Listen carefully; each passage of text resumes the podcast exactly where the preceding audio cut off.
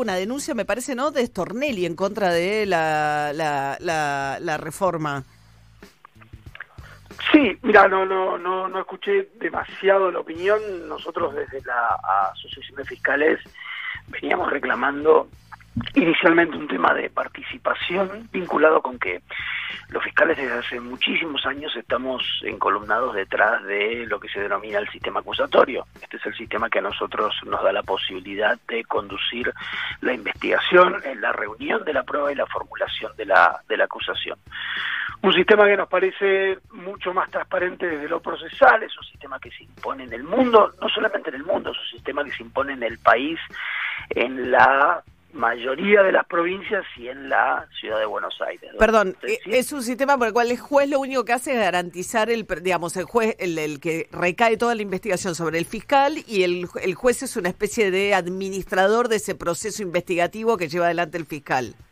El juez cobra un rol absolutamente preponderante, absolutamente porque juega el rol de juez de garantías, con lo cual, en parte de este discurso en términos de la dilución del poder de los jueces, nosotros no creemos que esto vaya a ser así desde ningún punto de vista. El poder de los jueces no debe diluirse, creo que mucho menos en un país como la Argentina, donde los contrapoderes tienen que funcionar concretamente.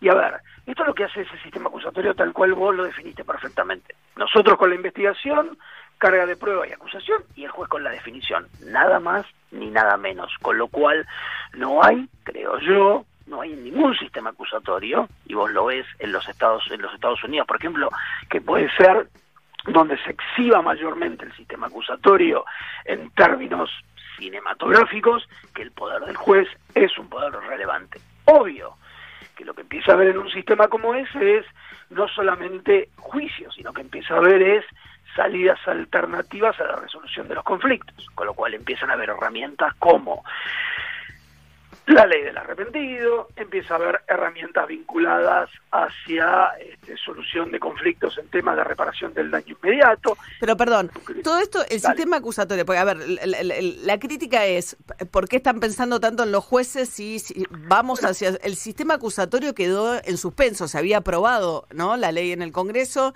que íbamos a ir a un...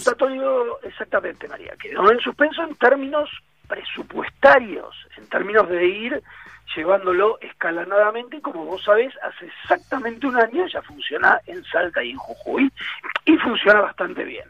Y obviamente, bueno, en lo que nosotros conocíamos, iría avanzando hacia específicamente Rosario, no todo Santa Fe, sino hacia Rosario y hacia la provincia de Mendoza.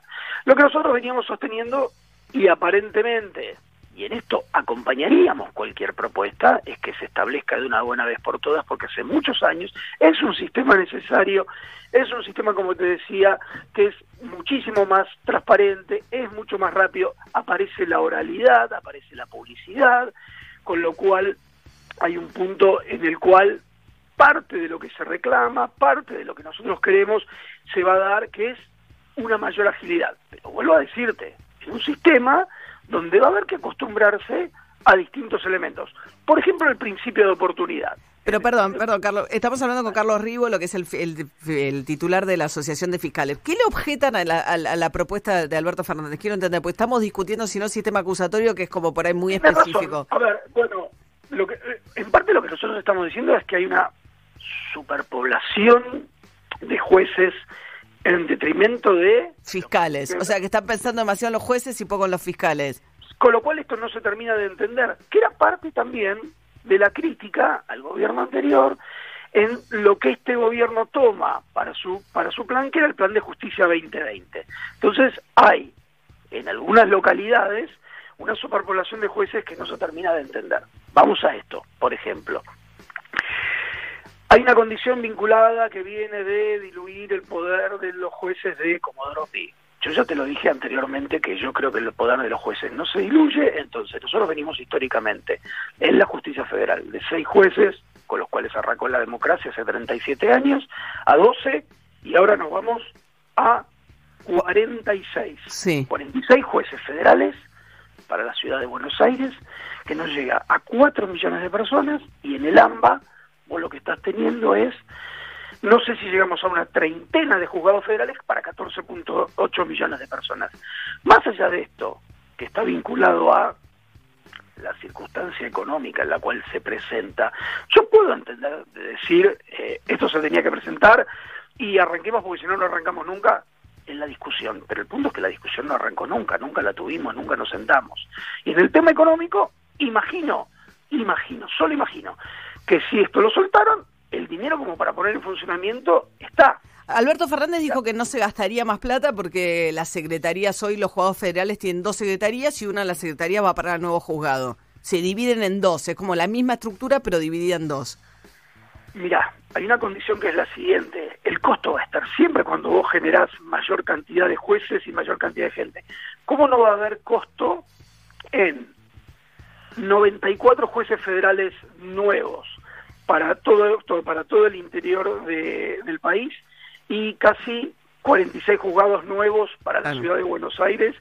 El costo va a aparecer siempre, el costo material, va a haber algún va a haber algún algún salario más. Esto siempre lleva costo. Es más, hoy una de las críticas que se nos hace a nosotros está vinculado a la falta de agilidad en la tramitación de los procesos por vía digital. Y esto te va a llevar mucho más costo. De hecho, hoy estamos teniendo ciertos y determinados inconvenientes entre los dos sistemas informáticos de Poder Judicial y Ministerios Públicos, Defensa y este... Tienen sistemas informáticos distintos los fiscales que los jueces. Exactamente. Y no se entienden. A ver, acaba de abrirse hace muy poco tiempo una puerta entre los dos, por lo cual hay un grado de comunicación. Pero a ver, vos tenés que hacer una inversión básicamente en el sistema que tiene que ver con la administración digital de los, de los ministerios públicos. A ver, una cosa que no se entiende, eh, una cosa que me parece absurda, que es que si hay 11 expertos que van a asesorar al, al, al, Poder Ejecutivo en qué hacer con la Corte, el Consejo de la Magistratura y el Ministerio Público Fiscal, que es donde están los fiscales, que no, que no haya ningún representante de los fiscales en esa discusión. O sea, pues son todos abogados, académicos, hay jueces de corte, juezas de Corte Suprema, eh, de las provinciales, pero no hay ni un fiscal. Mira, nosotros pedimos formalmente hace unos 20 días aproximadamente tratar de participar.